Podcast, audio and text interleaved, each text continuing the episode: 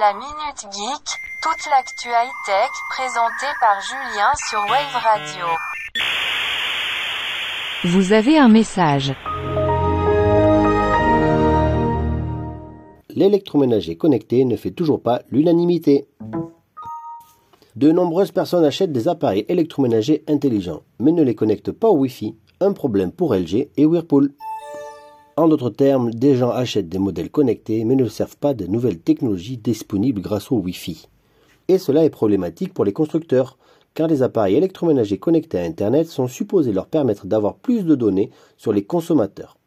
Lorsque ces appareils sont connectés au Wi-Fi, les marques peuvent aussi vendre plus de pièces de rechange grâce au suivi de l'état de l'appareil, ou proposer des services qui génèrent des revenus récurrents. Par exemple, Whirlpool a créé un abonnement pour ses fours connectés pour afficher la recette et guider l'utilisateur.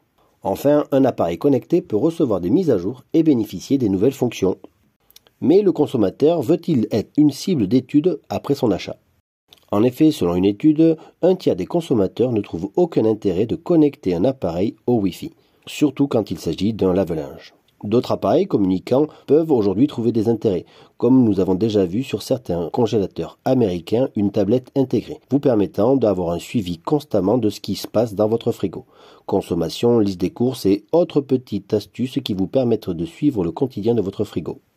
Quand aujourd'hui on cible la sobriété énergétique, tous ces petits accessoires font penser à l'utilisateur que l'appareil consomme toujours plus. Nous sommes encore loin donc du tout connecté dans la maison sur la partie électroménager.